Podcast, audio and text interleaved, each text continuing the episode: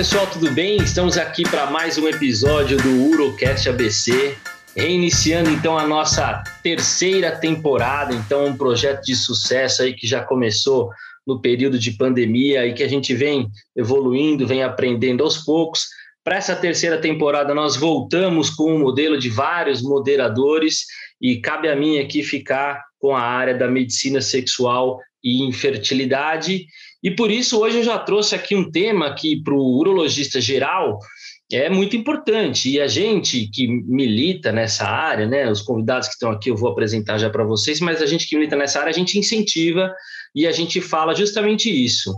Urologista, não fuja da azospermia, né? Então tem que ser um tema que não tem que ser assustador para o urologista que está aí ouvindo a gente.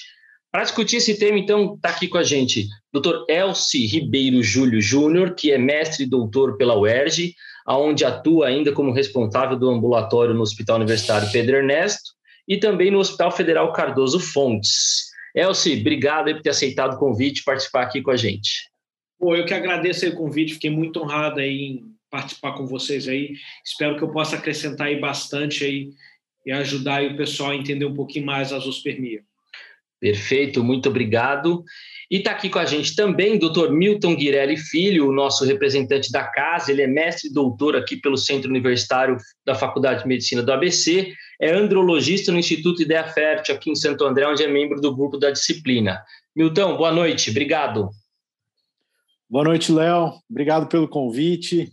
Muito legal poder discutir um pouquinho sobre infertilidade, tentar passar um pouquinho da, do nosso dia a dia mais próximo com infertilidade e tentar passar umas dicas aí para transformar esse assunto que é espinhoso, hein? Azospermia é espinhoso, numa é. coisa um pouquinho mais fácil.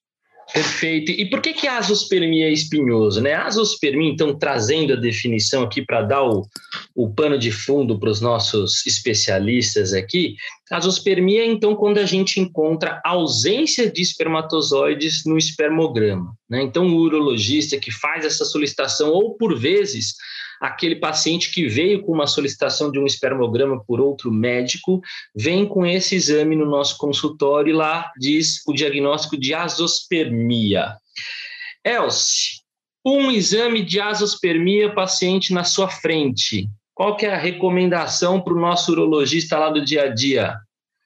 Tá. Então, a primeira coisa que a gente deve fazer é solicitar um novo espermograma. Então, apenas com um espermograma não é suficiente para a gente fechar o diagnóstico. Então, eu oriento no espermograma, pelo menos com intervalo aí de três, quatro semanas. E aí, sim, com dois espermogramas com azospermia, a gente já fecha o diagnóstico de ausência de espermatozoides no ejaculado. E um detalhe muito importante é a gente olhar aquela observação que tem no, no espermograma a azospermia é diferente de criptosospermia, né? Não sei se você vai falar. Se no ejaculado eles centrifugarem e verem um espermatozoide, pelo menos, já não é azospermia. Já seria criptosospermia com presença de espermatozoide no ejaculado. Perfeito, e que faz toda a diferença, né, Milton? Porque, assim, se a gente levar em consideração, há bastante anos atrás, quando eu comecei a me dedicar um pouco mais também para a área de medicina sexual e fertilidade, teve uma UA que apresentou lá um trabalho, e depois foi até é, destaque no, naquele Take Home Message, que a gente deveria repetir eventualmente quatro ou cinco vezes um espermograma para realmente confirmar que aquele paciente é azospérmico, né, dada a tamanha variabilidade em relação a poder ou não ser um azospérmico. E essa questão que o Elcio falou, né, Milton, é muito importante. Então, esse acho que é um outro detalhe para a gente falar sobre aonde fazer o espermograma e o que, que esse espermograma traz de diferença para a gente nessa questão do processamento, né? Ah, sem dúvida. Eu acho que é, entrando nessa história da criptosospermia, eu acho que é importante lembrar que não é todo laboratório que faz o espermograma é, com o intuito de achar uma criptosospermia. Muitos é, laboratórios que fazem o espermograma, às vezes, de forma automatizada, essa criptosospermia, essa quantidade pequenininha de espermatozoides, não vai ser detectada. Então, fazer o espermograma num laboratório que tenha experiência com essa preparação para reprodução assistida, com os processamentos seminais, faz muita diferença, especialmente quando a gente está falando de pacientes com alterações tão graves como os pacientes azospérmicos e criptozospérmicos. Se eu puder dar um parêntese, você chegou e falou no, na primeira, na, no, no início aqui, né, sobre ah, o urologista geral com o paciente azospérmico na frente. A primeira coisa que eu falo, eu acho que é segurar o ímpeto de falar para o paciente que ele é estéreo, que não tem mais jeito, que ele não vai ter filhos. Eu acho que se tem um erro nessa primeira consulta é esse porque a gente sabe hoje em dia que ele tem muitas outras opções, mesmo que ele seja azospérmico, e às vezes esse rótulo que ele leva para casa talvez seja a pior coisa. E a gente que trabalha com infertilidade sabe que isso acontece. Então eu acho que resistir a isso é o mais importante. E isso é muito importante justamente por isso, né? Então, esse é o nosso objetivo aqui. Nós estamos com esta missão de, ao final do podcast, conseguir demonstrar para os urologistas ou para quem mais estiver escutando a gente que for conduzir um caso desse, que esse rótulo não pode acontecer, né? Porque a gente vai ter opções e principalmente nós urologistas, agora eu estou falando aqui como um todo, fazendo até um papel de um urologista geral, nós devemos saber identificar bem esses pacientes que a gente tem como ajudar e, e a maioria, se eu for falar sendo bem sincero, né? Se a gente colocar todo mundo no mesmo balaio de gato, são menos de 30% aqueles pacientes que a gente não vai conseguir de ajudar de alguma maneira, e esses 30% ainda depois a gente vai conseguir encaminhar eles para um tratamento de reprodução assistida de alguma maneira, encontrando espermatozoides. Então a gente tem que entender que a maioria dos pacientes nós vamos ajudar já no nosso consultório. Também no espermograma, para a gente continuar falando de espermograma, falando de azospermia, a gente tem que olhar para alguns parâmetros, né, Elcio? Então, para a gente poder já ali na hora de analisar o espermograma e já conseguir classificar uh, essa azospermia, a gente tem alguns parâmetros que a gente tem que olhar. Quais são eles? Então, de rotina, eu olho o pH. A gente sabe que o pH do espermograma em torno de 8, mais ou menos. Se for um pH ácido, a gente já suspeita que pode ser um quadro obstrutivo.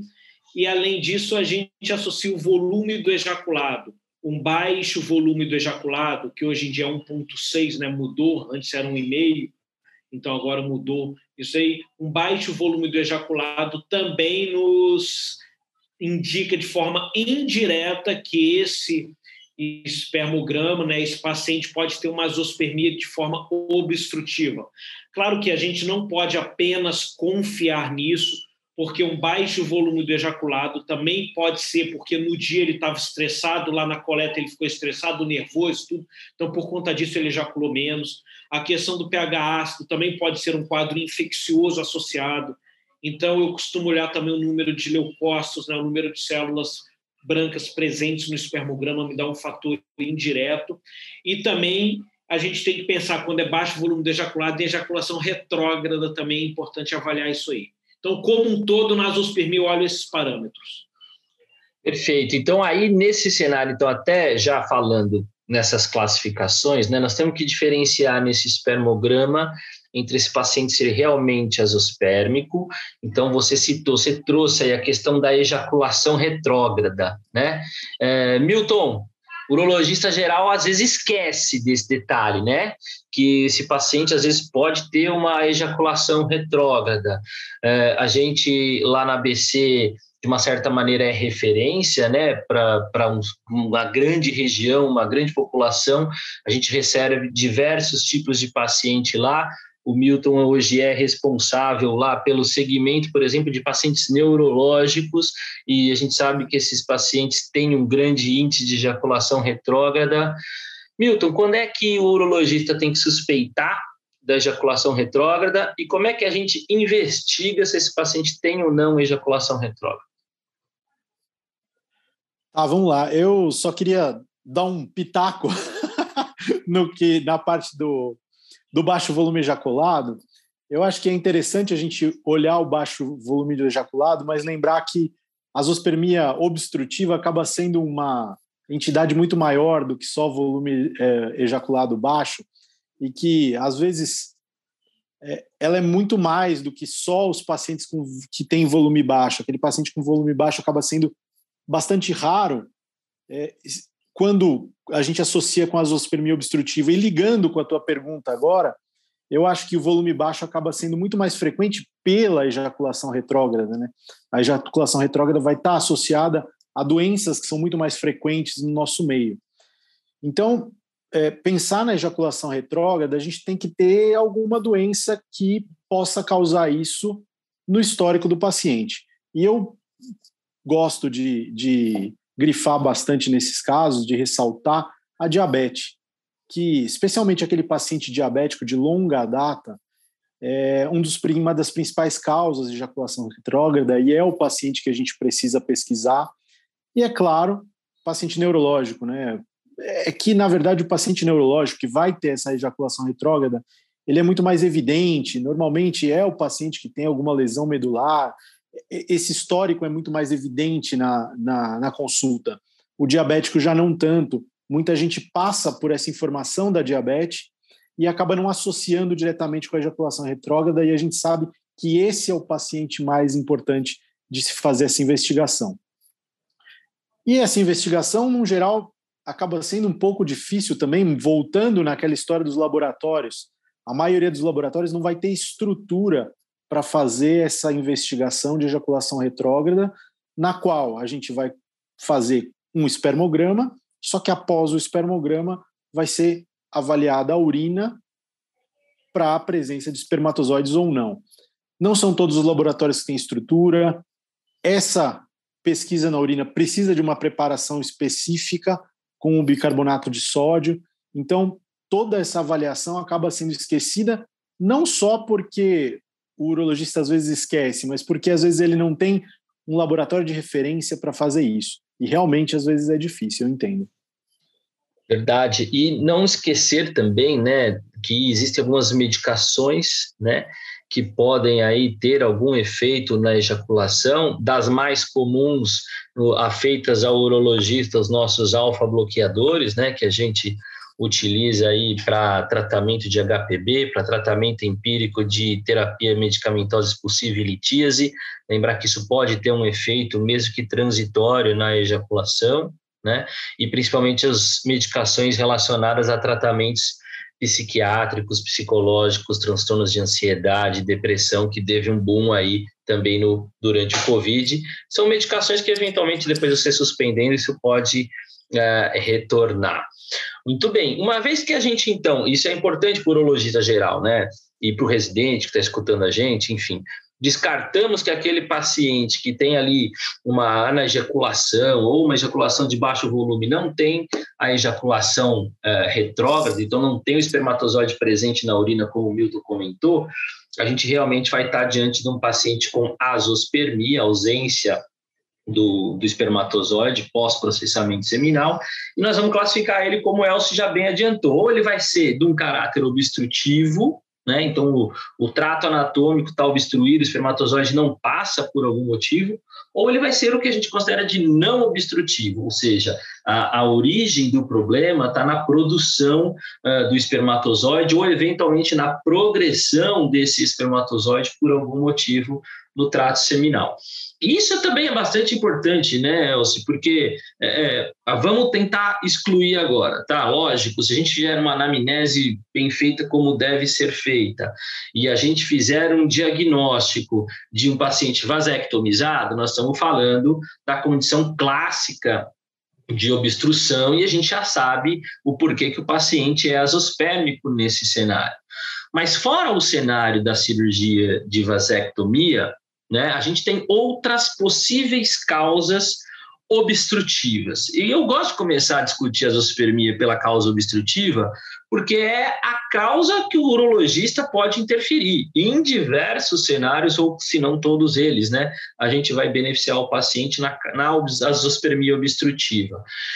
Então, você falou bem aí da, da sua hipótese, que você gera a hipótese aí pelo, pelo baixo volume, pelo pH, né? É, vou trazer aqui uma outra informação que a gente não, não chama bem, às vezes, na, é, de rotina, né? não é exame de rotina, mas a gente pode pedir frutose, também a pesquisa da frutose no sêmen, numa suspeita de, de obstrução, né?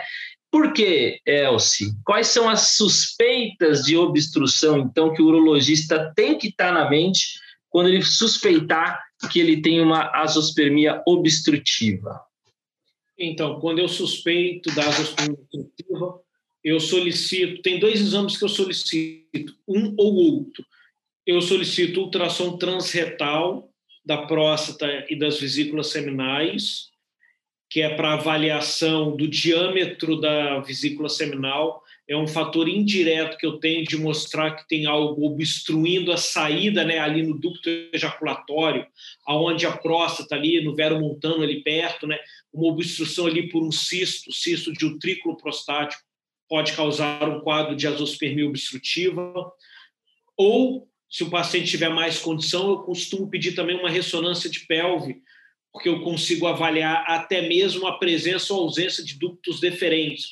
Lembrando que o exame físico também é importante dos ductos deferentes, que a ausência deles pode ser um fator aí para fibrose cística, né, um diagnóstico indireto de fibrose cística, depois a gente faz a pesquisa do GNCFTR, né? Mas assim, eu de rotina peço esses dois exames para avaliar o diâmetro da vesícula seminal. O diâmetro tanto aumentado é uma maneira indireta da gente pensar num cisto de utrículo prostático. Lembrando que são vários tipos, então não necessariamente esse cisto vai aparecer no ultrassom. Às vezes ele é visto, como já aconteceu no caso comigo, apenas na ressonância. O ultrassom não mostrou, mas a ressonância pegou esse cisto obstrutivo e o paciente foi submetido posteriormente a um tratamento. E eu, claro, o exame físico é importantíssimo também para avaliar. Muito bem. Milton, o Elcio falou aí do, do ultrassom, né, como nossa primeira opção nesse rastreamento. Lembrar, então, ultrassom transretal, né, gente, porque uh, o urologista às vezes tem um, um, preconceito, ou sei lá o que, que passa pela cabeça do urologista que ele possa uh, esquecer que o transretal nessa situação é muito melhor para a gente evidenciar como o Elcio falou, são cistos pequenos. É, eu já tive caso, por exemplo, que a obstrução era por cálculo, né? Era por algum outro motivo, e aí a gente vai ver mais a vesícula seminal. Então, no transabdominal é realmente difícil a gente ver vesícula seminal, né? E eventualmente a gente pode fazer uma progressão para ressonância magnética pensando nisso. Então, Milton, aqui a gente abrangeu, na verdade, o, a vasectomia, o mais comum, o cisto de utrículo que não pode deixar passar, mas como você bem comentou, né, o fato da gente é, ficar pensando só em baixo volume para falar de obstrução, às vezes a gente está deixando passar outros tipos de obstrução, né? O que, que o urologista também tem que lembrar aí nesse cenário aí? É, eu acho que aí que vem essa história toda, né, que eu falo, que na verdade a obstrução, quando a gente fala em ultrassom transretal, dilatação de vesícula, frutose baixa, a gente está falando basicamente de obstrução de ducto ejaculador. Mas essa obstrução não necessariamente está só lá. Ela pode ter vindo em outras, outros pontos do, do trato reprodutivo, especialmente nos ductos deferentes. Quando a gente fala, por exemplo, de um cisto de utrículo levando à obstrução de ducto ejaculador, é claro, é uma malformação congênita ali e é um ponto isolado de obstrução. Mas quando a gente fala de causa infecciosa, especialmente, quando a gente tem as DSTs associadas, as orquiepididimites, todas essas coisas implicadas, a gente pode ter múltiplos pontos de obstrução, que não necessariamente estão depois das vesículas seminais e eles podem acometer os ductos deferentes. E ali é que é o grande problema. A gente pode ter obstrução com volume normal, com frutose normal, com tudo normal. E aí é que é uma grande complicação de fazer esse diagnóstico, e é aí que o urologista samba pra caramba para poder tentar inferir se aquilo tem ou não obstrução associada.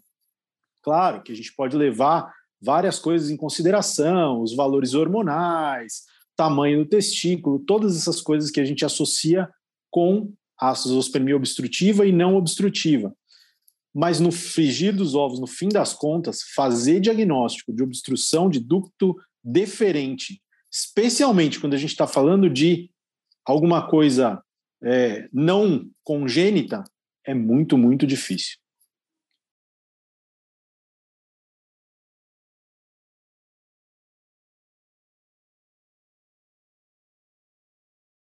E não iatrogênica também, né? Porque hoje a gente tem que lembrar, os avanços cirúrgicos foram muitos, lógico, uh, mas a gente tem aí riscos de manipulação pélvica uh, por diversos motivos, né? Uh, e, por exemplo, uma patologia super comum do adulto jovem que depois pode querer ter filhos são as cirurgias de hérnia né?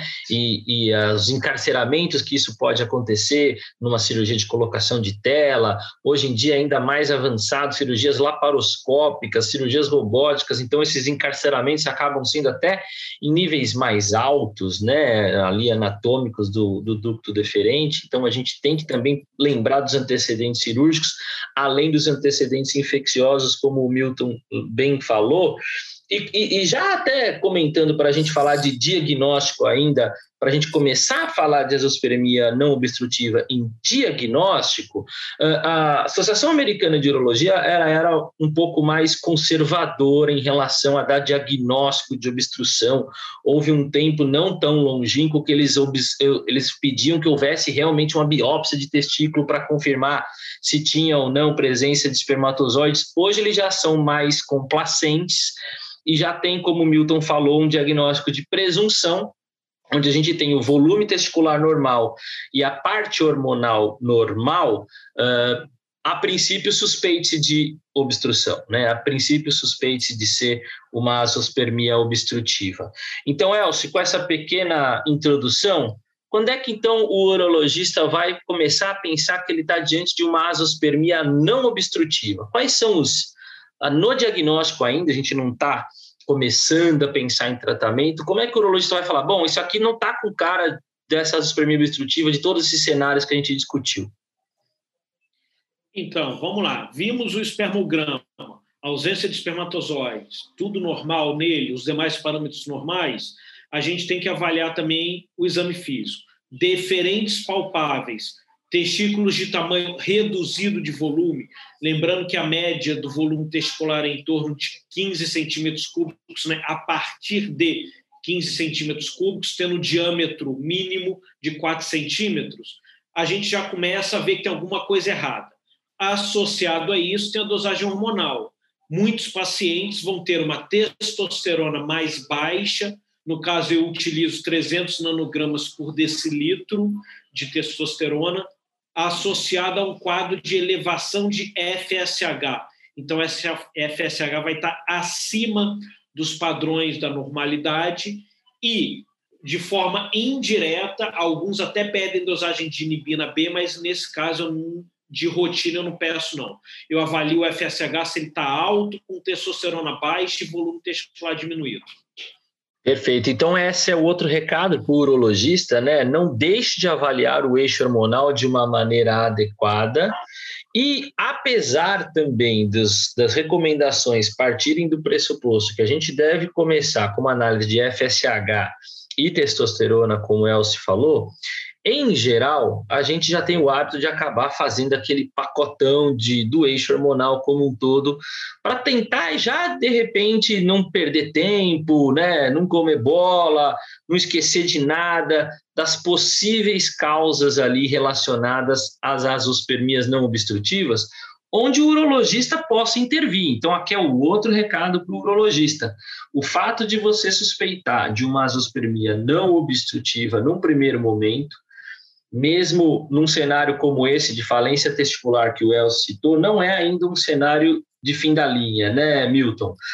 Dentro dos cenários das azospermias não obstrutivas e pensando nessa investigação hormonal, que mais que o urologista tem que estar atento que no futuro ele pode intervir no tratamento? Tá.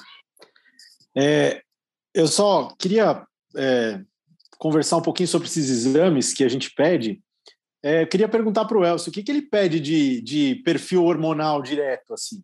Chegou o paciente para você, perfil hormonal, o que, que você pede? Eu peço testosterona total, LH, FSH, estradiol, prolactina, TSH e T4 livre. Tá. É, é podemos só, só falar um pouquinho sobre 17-hidroxiprogesterona? Você chega a pedir isso de rotina? Tá na tua, no teu dia a dia ou não? Eu peço quando é um paciente com um abuso de anabolizante, alguma coisa nesse sentido. só para mostrar que a testosterona circulante dele está alta, mas a intratesticular provavelmente está reduzida. Aí de rotina eu peço nesses casos assim, só para documentar mesmo. Tá, não, não, eu perguntei porque assim ainda é um, é um, um exame que está ainda pegando, né? Tem, tem um monte de é. trabalho mostrando alguma correlação, mas ainda acho que está tá falhando em entrar na rotina do dia a dia do, do urologista.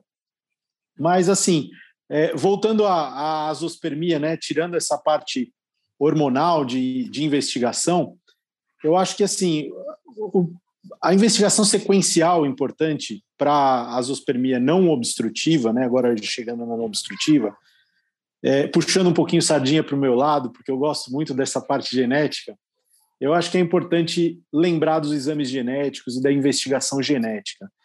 Eu sei que é um pouquinho mais espinhoso o assunto da parte genética, mas a gente tem que lembrar que pelo menos uns 20% dos pacientes com azospermia não obstrutiva vão ter alterações genéticas.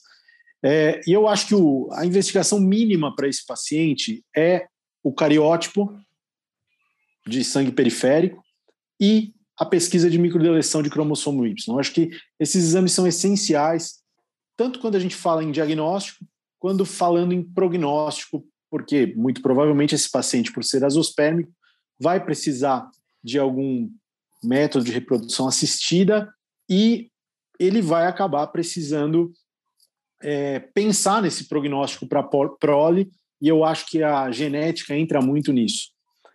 É, não sei se era isso que você queria, Léo, mas, Também, mas eu quero, mas eu quero é. puxar a corda para a parte é. hormonal. E, e, eu achei interessante o que você falou, porque é. foi justamente isso. O Elcio falou bem, e eu conheço a sua rotina, eu conheço a sua prática. O kit de exames e de perfil hormonal que ele pede é o que você pede também. Né? Uhum. Então, assim, uh, eu só vou dar um, um, pitaco também em relação a 17 hidroxiprogesterona. Por que, que a gente começou a falar mais disso, né? Uh, uh, ela já é estudada há muito tempo, né? Ela não é de hoje, ela já tem trabalhos antigos relacionando isso à, à testosterona intratesticular. Só não se conseguiu correlacionar isso muito bem na prática, não conseguimos envolver isso na prática. E parece que os trabalhos mais recentes, que é do grupo de Miami, lá do Ramassami, né, conseguiu, de uma certa maneira, identificar um detalhe que talvez a gente deixe passar, que é aquele hipogonadismo compensado, aquele hipogonadismo subclínico. E talvez nesse cenário a gente esteja entendendo que é, identificar a testosterona intratesticular indiretamente pela 17-hidroxiprogesterona seja uma boa ideia. A inibina B também parece ser uma ideia ainda melhor, mas mais difícil ainda de se conseguir dosar de uma maneira adequada, de se conseguir um laboratório de maneira adequada.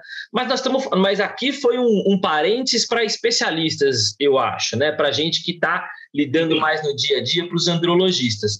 Mas o que eu queria puxar de vocês é justamente os comuns o que está na rotina, o que está no checklist, quem vai prestar prova do título agora estudou, que precisa pedir prolactina, que precisa olhar para a prolactina de uma maneira melhor, né? Então, Milton, por que prolactina e o que, que o urologista tem que olhar na prolactina? Tá, bom, puxa vida, prolactina é uma, é, é uma coisa que, na minha prática, no dia a dia, eu, eu acho é, traiçoeiro, porque, assim, muitas vezes a gente pede só testosterona. Aí vai naquela, a, a ver a testosterona baixa e considera aquilo como idiopático e esquece de pedir a prolactina, que é uma das causas de queda de testosterona, é uma das situações que pode bloquear a hipófise e trazer queda de testosterona e a gente vai já acaba esquecendo. Acho que já aconteceu com todo mundo, já aconteceu comigo. E, e é uma coisa que a gente não pode esquecer. Paciente com testosterona baixa, a primeira coisa que é a mais fácil de se fazer é pedir a prolactina, que quando está aumentada, bloqueia a secreção de gonadotrofinas e, consequentemente, leva à queda de testosterona, que às vezes a gente considera como idiopática, é, uma queda hormonal por outra causa, e a gente esquece da prolactina, que é uma causa perfeitamente tratável e que, por causa desse bloqueio de gonadotrofina, leva também à, à, à azospermia.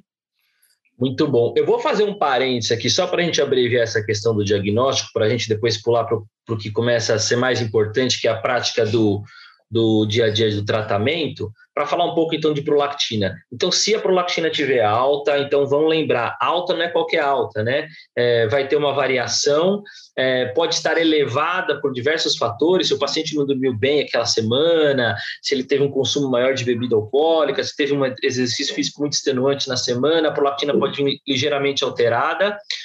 Empiricamente, a gente vai considerar a prolactina é, clinicamente relevante acima de 50, né? Então é mais ou menos um número mágico para se ter na cabeça. E a partir daí, se ele tiver acima de 50, vale a pena investigar com uma ressonância de hipófise, né, uma ressonância de célula túrcica, se tem alguma alteração de um prolactinoma, um tumor ali na, na hipófise. Aí eu vou dar uma cutucada então para os especialistas, Milton e Elsie, pode ser aí na, nessa mesma ordem uh, para responder. Uma vez identificado uh, um prolactinoma propriamente dito, eu entendo que a gente vai uh, encaminhar esse paciente para um tratamento, porque ele pode ser passível de um tratamento cirúrgico, e aí já não, não compete a nós fazer um tratamento cirúrgico para esse paciente e talvez ele melhore com o tratamento cirúrgico. Mas se esse paciente tiver microprolactinoma, prolactina estourada, azospérmico. E aí nós vamos falar, então, que a gente entende que ele vai ser submetido a um bloqueio, né? é, fazer um bloqueio aí com, com os tratamentos clínicos disponíveis. É, primeiro Milton, depois Elsie. Você se sente confortável, Milton, pela sua experiência de hoje, a tratar esse tipo de paciente? É, sim ou não? E se você encaminha, e se você se sente confortável é, se você trata ele já imediatamente ou se mesmo assim uh, você ainda pede mais algum outro exame, alguma outra investigação. A resposta objetiva é não, eu não me sinto confortável. É, fazer o acerto da dose da cabergolina é difícil e eu não, não me sinto é, a vontade de propor esse tratamento para o paciente, fazer esse segmento. Eu prefiro que um endocrinologista faça isso. E, a princípio, se foi feito a dosagem da prolactina, a prolactina foi considerada como alta, sem outros fatores, drogas, é, falta de, de, de, repouso e outras coisas, e a gente tem o, o, a ressonância de célula que eu não faço mais nada. Mas em caminho, cabergolina, eu manipular, não. Elcio. Não sei você, Elcio. Não, eu já, dependendo do paciente, eu manipulo. Eu começo com 0,5 miligramas uma vez na semana, vou acompanhando mensal no início, né, para saber se vai cair muito, se não vai cair, como que está essa dosagem de prolactina sérica. E ressonância eu peço com um ano de tratamento. O meu objetivo é tratar no máximo em dois anos, em até dois anos, o quadro acaba regredindo. Claro que dependendo muito de paciente para paciente. Já tratei alguns, não é minha rotina fazer isso, mas dependendo do caso, eu acabo abordando sim. Muito bem. Vamos então aproveitar que a gente começou a falar de tratamento e vamos falar então de tratamento das, dos diagnósticos que a gente determinou aqui. Nós não vamos falar de vaso-vaso, nós temos um episódio lá atrás, muito bem conduzido já a respeito de vaso-vaso, técnica, passo a passo. Em um próximo momento a gente volta a discutir isso. Mas aquele diagnóstico do urologista geral da azospermia obstrutiva, que é o cisto do ducto ejaculador, ele é passível do tratamento do urologista geral, ele não precisa ser encaminhado. Correto, Milton? Correto, correto. Eu acho que é, cisto de, cisto de, de utrículo, o urologista tem que mandar bala. Eu acho que a gente tem que tentar tratar, especialmente quando a gente fala de obstrução por cisto, em que a gente tem um resultado muito bom com o tratamento cirúrgico, que é a ressecção de ducto ejaculador. É uma cirurgia muito é, comum para o urologista, que está super acostumado a fazer RTU de próstata, RTU de bexiga. A RTU de ducto ejaculador não é tão diferente, e eu acho que é super é, é, palatável para o urologista, mesmo urologista é, não especialista, fazer. O grande problema desta obstrução, na minha opinião, é a causa infecciosa, em que os resultados caem demais. E aí, realmente, eu até discuto se vale a pena ou não fazer uma cirurgia em que a gente vai mexer numa, numa região que, de um jeito ou de outro, é próxima do esfíncter, uma região um pouquinho mais arriscada do que uma região que a gente costuma normalmente mexer numa RTU de próstata, para resultados não tão, é, é, não tão bons quanto, quanto a gente tem o cisto de utrículo. Então, cisto de utrículo, eu acho que vale a pena o urologista tratar e deve. Quando a obstrução é por infecção, eu já discuto bem isso. A minha opinião pessoal, e aí eu vou dar minha opinião pessoal, é que eu acho que a gente trata isso melhor com reprodução assistida. O difícil, às vezes, é a gente descobrir que foi infeccioso, né? Às vezes é ficar naquele limbo, a gente não vai achar o cisto, a gente vai fazer a ressonância, não tem uma história clara de infecção, e aí a gente viu lá aquela vesícula cheia, dilatada, aquele pedídimo cheio, dilatado, você vai falar, poxa vida, por que não tentar, né? E aí, talvez entre o detalhe técnico mais importante, talvez nesse cenário mais do que no cisto, que é em relação a essas preocupações que o Milton falou, né? A gente tem que tomar cuidado da questão da profundidade de ressecção, né? Porque a gente está próximo ao reto ali, a gente tem que tomar cuidado com a amplitude da ressecção, tanto para o colo vesical, para a gente não causar uma ejaculação retrógrada, quanto para a questão do esfíncter, né? E, e, e de dica prática, a, gente também, como urologista, tem essa possibilidade, por experiência do uso do ultrassom transretal em biópsia, a gente deve, né, é um passo bem descrito nesse tipo de cirurgia, fazer um ultrassom transretal intraoperatório, se possível, puncionar essa vesícula seminal, onde a gente faz a punção, aspiração e faz o diagnóstico intraop dessa obstrução, identifica esses espermatozoides na vesícula seminal e injetando um corante ali, um índigo carmínio blue ou mesmo um azul de metileno, o azul de metileno é um pouco pior porque pode ser um pouco mais tóxico para a motilidade dos espermatozoides no primeiro momento, mas vai te ajudar nessa ressecção para você tentar alcançar a profundidade e ter ali identificação dessa profundidade nesses casos mais complexos onde não está evidente um cisto de utrículo ali naquele cenário. Mas outro cenário que o urologista trata a azospermia, Elcio, é nessa azospermia não obstrutiva, onde a gente fez o diagnóstico é, de não obstrução, fez o nosso perfil hormonal, né? E o paciente, então, ele não tinha uma falência testicular, como você citou lá no, no começo, ele tinha um hipogonadismo hipergonadotrófico claro, testículos atróficos e, eventualmente, até diagnósticos genéticos, como o Milton comentou, e a gente diagnosticou nesse paciente uma síndrome de Klinefelter ou algum outro fato nesse sentido, né? E ele também não tinha um prolactinoma ou microprolactinoma que você optou por tratar com ergocriptina. É um cenário mais raro, da, do, do, nosso contexto, mas é o cenário dos sonhos para o urologista, que é o hipogonadismo hipogonadotrófico, né? Então, explica um pouco o que, que é isso e por que, que ele é o cenário dos sonhos. Então, eu diria que uma das poucas né, vezes que eu consegui reverter uma azospermia apenas com tratamento clínico foi nesses quadros de hipogonadismo hipogonadotrófico seja por obesidade ou por uma outra causa, o LH e o FSH estão baixos, causando uma queda da testosterona. Nesses casos de rotina, eu sempre peço uma ressonância de célula túrcica, porque a gente sabe que além de prolactinoma, outras situações podem causar também, por exemplo, uma célula túrcica vazia, uma célula túrcica parcialmente vazia, por alguma outra condição afetando isso pode causar e de rotina quando existem, né, quando eu diagnostico esses pacientes, se for alguma causa em que eu possa modificar obesidade, modifico o estilo de vida. Se não for, eu procuro estimular a produção da testosterona. Lembrando que não devemos dar testosterona para nenhum paciente com objetivo de fertilidade. Isso é proscrito, não pode, porque vai causar um efeito inverso, vai causar uma infertilidade nesse paciente, né? Então, Obrigado, Elcio. Eu acho que nunca é demais falar isso e repetir mil vezes, né?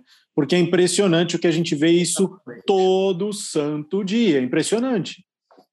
Eu, eu, vejo bastante isso, e até o urologista falando: não, vou fazer um estímulozinho na tua testosterona para melhorar o espermograma. E dar testosterona para o paciente. Então, assim, não é recomendável. Eu costumo fazer alguma medicação agonista né, dos receptores de estrogênio, eu uso o clomifeno, começo com uma dosagem de 50 miligramas dias alternados, começo com uma dosagem um pouco mais baixa, e a minha rotina é avaliar mensalmente para ver como que está o meu nível hormonal. Se o paciente for muito obeso, eu sempre tenho que tomar cuidado né, com a dosagem do estradiol, que a gente pode ter uma relação testosterona-estradiol alterada. Eu acho que isso é muito profundo, né, algo assim um pouco mais para especialista. Mas eu acho que, como urologista geral, esse quadro de hipogonadismo hipogonadotrófico dá para ser tratado, principalmente com essas medicações virais, com clomifeno, tamoxifeno, depende muito de cada urologista. Eu acho que tem como a gente tentar reverter esse quadro apenas fazendo um tratamento clínico. E queria ouvir a opinião também do Milton e a gente fazer uma discussão aqui, um bate-bola sobre essa questão, porque talvez seja o único cenário oficial, se a gente puder dizer assim, sobre tratamento clínico de infertilidade, né? Tudo o resto é empírico. E que funciona. Sim, Pois, exato, porque todo o resto é empírico, todo o resto tem é, lado bom, lado ruim, todo o resto a gente pode defender e pode ir contra, a gente não vai chegar em conclusão nenhuma. Existe meta-análise publicada, existe um monte de coisa já a favor e contra, e a gente nunca vai chegar numa conclusão. O hipogonadismo hipogonadotrófico é como o Elcio falou, talvez o cenário onde a gente vai tratar, vai funcionar e vai reverter. O Elcio comentou, Milton, que ele começa aí tratando os fatores de risco modificáveis, a gente sabe que é preciso, a gente tem dificuldade disso, a gente vai, isso vai demorar, né? Então, de novo, abrindo um parênteses aqui para quem se, é, se propõe a tratar fertilidade ou infertilidade. Uh, lembrar que qualquer intervenção que a gente vai causar para melhorar espermatogênese vai demorar um prazo médio aí da nossa espermatogênese, né, de 68, 74 dias, a gente extrapola para três meses esse, esse parâmetro, numa média de três meses para começar a ter uma nova produção, para depois, em seis meses, a gente falar que se passaram pelo menos dois ciclos de espermatogênese. Então, o tratamento é de longo prazo sempre. Então, Elcio começou a falar aí, Implomide, avaliação mensal. Você faz igual? Você pensa uh, que, de repente, existe algum cenário para você, já que a gente está falando de um hipo-hipo, existe algum cenário onde você já começa com um estímulo direto, com um, um análogo, um recombinante ou alguma coisa assim? Qual que é o seu pensamento do hipo-hipo? É, vamos lá. Eu acho que assim o hipo-hipo, que é uma situação pouco mais rara, né? A gente não está falando da, do, do, mais comum ali de azospermia, mas quando a gente tem hipogonadismo hipogonadotrófico, é claro, a gente pode tentar o clomifene, mas no fim das contas, o que resolve, o que mata essa situação são o uso das gonadotrofinas mesmo. O problema do uso da gonadotrofina é a dificuldade em manejo disso, em dosagem, em prescrição. Então, não são todos os pacientes que aceitam fazer a reposição do LH na forma do HCG e do FSH. Então, a gente vai ter o FSH é, de mulher menopausada, FSH recombinante, porque a gente vai ter ali pelo menos uma, duas aplicações de HCG semanais, três aplicações de FSH semanais. Então, assim, eu não sei se cabe a gente ficar falando um pouquinho sobre dose disso, mas eu acho que para o urologista geral, é muito difícil manejar esse tipo de gonadotrofina. Para o urologista espe é, especialista nisso, acho que no hipo-hipo é, a gonadotrofina é o que vai resolver o problema.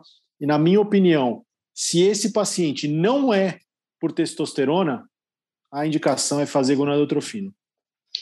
Aí a gente traz, então, de novo a sua cutucada da 17-hidroxiprogesterona, né? Talvez aqui seja um cenário onde, eventualmente, a gente vai aprender a utilizar, né?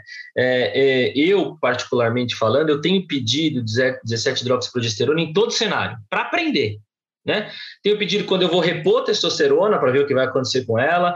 Tenho pedido quando indico clomifeno no paciente hipogonádico é, subclínico, aquele hipogonadismo compensado, né, que tem se publicado ultimamente. É, tenho pedido nessas situações até de hipergonadismo hipergon, hipo, hipergonadotrófico, né, hipogonadismo hipergonadotrófico, para aprender como é que a gente se comporta aqui com, com, a nossa, com o nosso laboratório, com o nosso senso, senso clínico, né? É, mas eu acho que é importante, você tocou num negócio que é importante a gente citar, que é a questão da dose né? Porque também para o urologista geral, como você falou, eu acho que não é só uma questão de que é difícil ele manejar. Na verdade, ele precisa entender o que, que é o manejo dessa dose, porque a gente vê também muita gente prescrevendo de qualquer maneira, ou como tem, é o famoso não sei, então vai como tem, e falar, não deu resposta, não funcionou. Uh, queria ouvir do Elcio também. Elcio, quando você vai utilizar as gonadotrofinas aí, o que a gente tem mais disponível, mais barato no mercado, que o urologista usa com mais frequência. Ele usando é o HCG. Né? O urologista não vai usar FSH recombinante, às vezes ele nem sabia que existia, porque só nós que estamos em, em clínicas, às vezes temos contato com isso é o HCG. Fala um pouquinho do HCG aí como repositório nesse tipo de tratamento. De novo, reforçando para todo mundo, porque testosterona a gente não usa no tratamento de fertilidade. Testosterona é anticoncepcional totalmente. Fala aí. Então, são dois tipos de HCG, né? Aquele HCG recombinante, que é feito em laboratório, e nós temos o HCG da urina de mulheres. E de rotina eu utilizo mais barato, né, que é o HCG da urina, que teoricamente tem a mesma eficácia do HCG recombinante. E é mais o FSH, barato. né, Elci? O FSH você está falando? Não, estou falando do. São dois do Choromon. Desculpa. Estou tá. falando do, do HCG do Choromon. Tá. E esse eu utilizo de rotina, que é mais barato do que, do que as outras, né? do que um Ovidrel, digamos assim. E como dosagem, eu cheguei a ler alguns artigos, eu acho que eu li até um de vocês aí do ABC, que eles utilizaram 5 mil unidades. Eu não sei se. Eu ia perguntar isso até para você, Milton, se é a rotina de vocês, que eu acho que eu li uma vez aí de vocês, uma vez na semana. Vocês não estavam é, é, dividindo a dosagem, colocando duas, três vezes. Vocês estavam administrando 5 mil uma vez na semana. Me corrija se eu estou errado, mas eu acho Você está certo, você está certo. É o que a gente tem feito. Eu gostei muito, estou para ser sincero, eu adorei esse tipo de administração que vocês estavam fazendo de, de rotina e eu sigo isso. Eu começo com 5 mil unidades uma vez na semana e avalio mensalmente a resposta do paciente. Se ele mantém o nível de testosterona até 800, eu mantenho. Lembrando que eu doso dois dias após a aplicação, eu faço a dosagem né, do, do hormonal. E se esse paciente passar um pouco a dosagem de testosterona, eu diminuo a dosagem. Eu passo para 2.500 unidades. Eu vou fazendo isso acompanhando o FSH também. Eu, de rotina, acompanho a dosagem do FSH que se ele cai muito, eu associo um Gonal F ou um Fostimon, que é mais barato por ser de urina de mulheres. Então, eu utilizo o FSH. É, você viu a, a, complexidade, né? A gente começou a falar do HCG, o Elcio não conseguiu separar isso de comparar com FSH recombinante, não conseguiu separar isso de um segundo momento usar o gonal. Então, assim, é, e essa questão da dose, eu vou passar para o Milton para ele falar um pouco da questão de dose também, é o grande complexo, na verdade, né? É, porque, na verdade, o que a gente tem é que o HCG ele tem uma meia-vida é, um pouco mais longa, né? Então não é lógico, não é algo para a gente usar todo dia, uh, mas se a gente for ler trabalhos, né, o trabalho Shiraishi, né, o protocolo japonês, se a gente for ler é, protocolo Kleinfelter aqui na, no, no, grupo aqui do, do Peter Schlegel, a gente vai ler diversas doses em diversas situações, em diversos cenários. A recomendação é que se tenha aí uma média de uso entre 5 a 10 mil unidades semana. E aí que a gente implica no problema do Brasil, que a gente tem aqui comercializado a ampola de 5, e uma vez que se manipulou essa ampola, ela instabiliza e você não consegue utilizar nas próximas 48 horas, vai perder a a ação. Então, por isso que é importante essa questão da dose, né? Fala um pouco aí, Milton. É, então, é, é, eu vou deixar claro por que, que a gente começou com essa história da dose de 5 mil uma vez por semana, e é exatamente isso porque o Léo falou. A gente foi descontinuado o Choramon de 1.500, que a gente fazia três vezes por semana, que talvez seja o mais adequado. E o que aconteceu foi que com a dose de 5 mil a gente não podia ficar fracionando isso. A gente era bem questionável fazer esse tipo de situação. Então a gente acabou optando por fazer 5 mil unidades uma vez por semana. É, não é o adequado, concordo, talvez fazer três doses de 1.500 ou quatro doses de 1.500 seja mais certo, mas é o que dá para fazer com o que a gente tem disponível aqui no Brasil. E vocês têm boa resposta, não tem? Eu vi um tem, trabalho. Em geral, a gente tem tido uma resposta legal, mesmo fazendo um tratamento teoricamente subótimo. E aí a gente acaba usando como FSH, quando a gente vai usar o FSH associado, a gente faz o uso do Menopur, que é o FSH 75 unidades, em que a gente faz três vezes por semana. Então, basicamente, esse é o esqueminha que a gente usa aqui, a receitinha de bolo. De qualquer forma, acho, e repito, pro urologista não especialista, acho um pouco complicado fazer esse tipo de, de manejo no consultório. Muito bem, excelente. Para não prolongar muito, eu vou trazer um último cenário aqui para a gente discutir, que é do urologista geral, mas que chega a ser controverso para nós especialistas também que militamos na área, que é a questão da associação da azospermia com a varicocele, né? Então nós temos, claro, que varicocele tem associação com infertilidade. Nós temos claro que a correção da varicocele pode trazer um benefício para uma imensa maioria dos pacientes, principalmente nos cenários de oligoastenosospermia, eventualmente uma teratosospermia associada, aqueles casos de fragmentação de DNA elevado, são casos discutíveis. Mas o caso que nós estamos querendo saber aqui é a azospermia, né? Então, nós temos trabalhos, então vamos só para encurtar um pouco o tempo aqui, eh, nós temos trabalhos que falam sobre o tratamento de varicocele em azospermia, em pacientes azospérmicos. Eu quero ouvir a opinião pessoal de cada um, mesmo que se possa ser embasado em ciência. É, paciente com varicocele clínica, tá? Não vamos entrar no mérito da subclínica para não, não prolongar. Varicocele clínica e azospermia não obstrutiva. Elsie, como é que você conduz esse caso? Não tendo nenhum outro fator e esse paciente sendo encaminhado né, para uma possível microtese ou alguma coisa nesse sentido, eu faço a cirurgia. Todo paciente com azospermia não obstrutiva e varicocele clínica, antes de fazer uma FIV, eu proponho a correção microcirúrgica da varicocele. Então, de rotina, eu opero. E você opera e se propõe para esse paciente fazer esse, essa recuperação, esse tese em algum momento específico? Eu espero pelo menos três meses para fazer qualquer procedimento nele, seja uma punção, uma microtese, eu espero três meses. E uma outra dúvida agora pessoal: você faz alguma coisa a mais? Você estimula também o eixo hormonal desse paciente? Faz alguma outra coisa diferente? Depois que eu opero, se o paciente for ser submetido a uma microtese, eu faço o protocolo do Sandro Esteves, eu inicio o HCG, né? Acompanho mensalmente. Caso o FSH fique menor do que 2,5, eu associo um FSH e acompanho por mais três meses esse paciente até propor a microtese.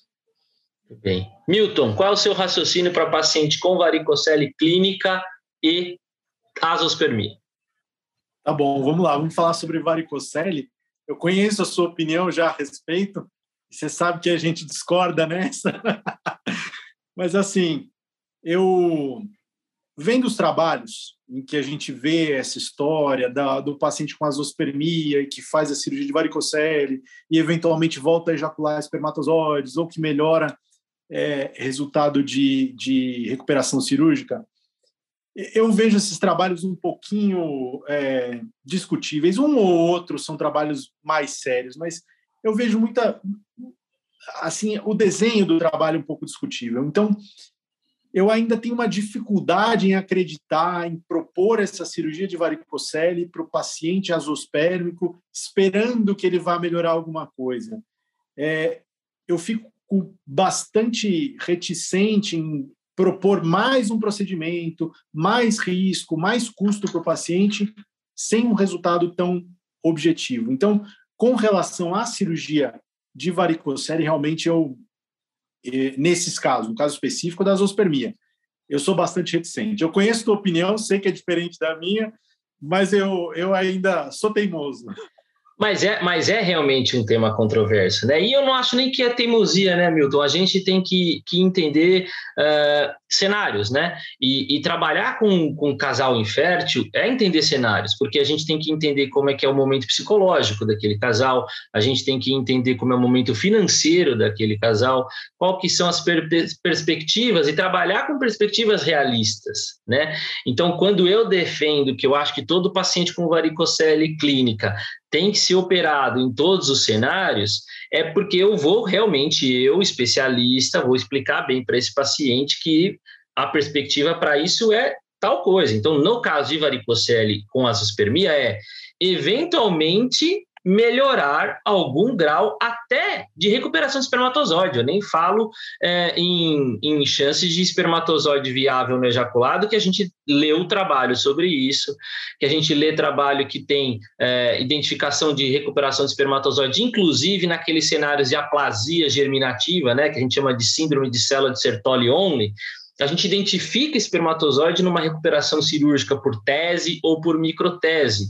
Então, por que não beneficiar talvez esse paciente com uma varicocele de nesse microtese ter mais chance, ou nesse tese, ter mais chance de encontrar espermatozoide? Então, é esse o cenário que é controverso ainda nesse momento em relação à varicocele, até porque varicocele é totalmente discutível o porquê que a varicocele causa alteração de espermograma, ainda é bastante estudado, ainda é bastante duvidado, ainda é bastante questionado.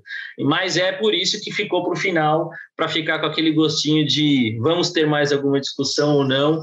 É, nós estamos chegando aí próximo já dos nossos 50 minutos de discussão. Eu acho que para o urologista geral, para quem está lá na, na, formação residente, eu acho que ficou bem claro o recado, né? Acho que recados dados né, em relação a investigue a zoospermia, uh, não tenha medo da zoospermia, existem muitos tratamentos que o urologista pode é, aprimorar e desenvolver para se tratar um paciente azospérmico. E lá no final da linha, né, o, o urologista ainda vai ajudar esse paciente azospérmico, né, vai fazer uma captação cirúrgica uh, por um PESA, por um MESA, por um TESE, por um microtese, e a gente vai estar tá sempre envolvido com esse paciente azospérmico.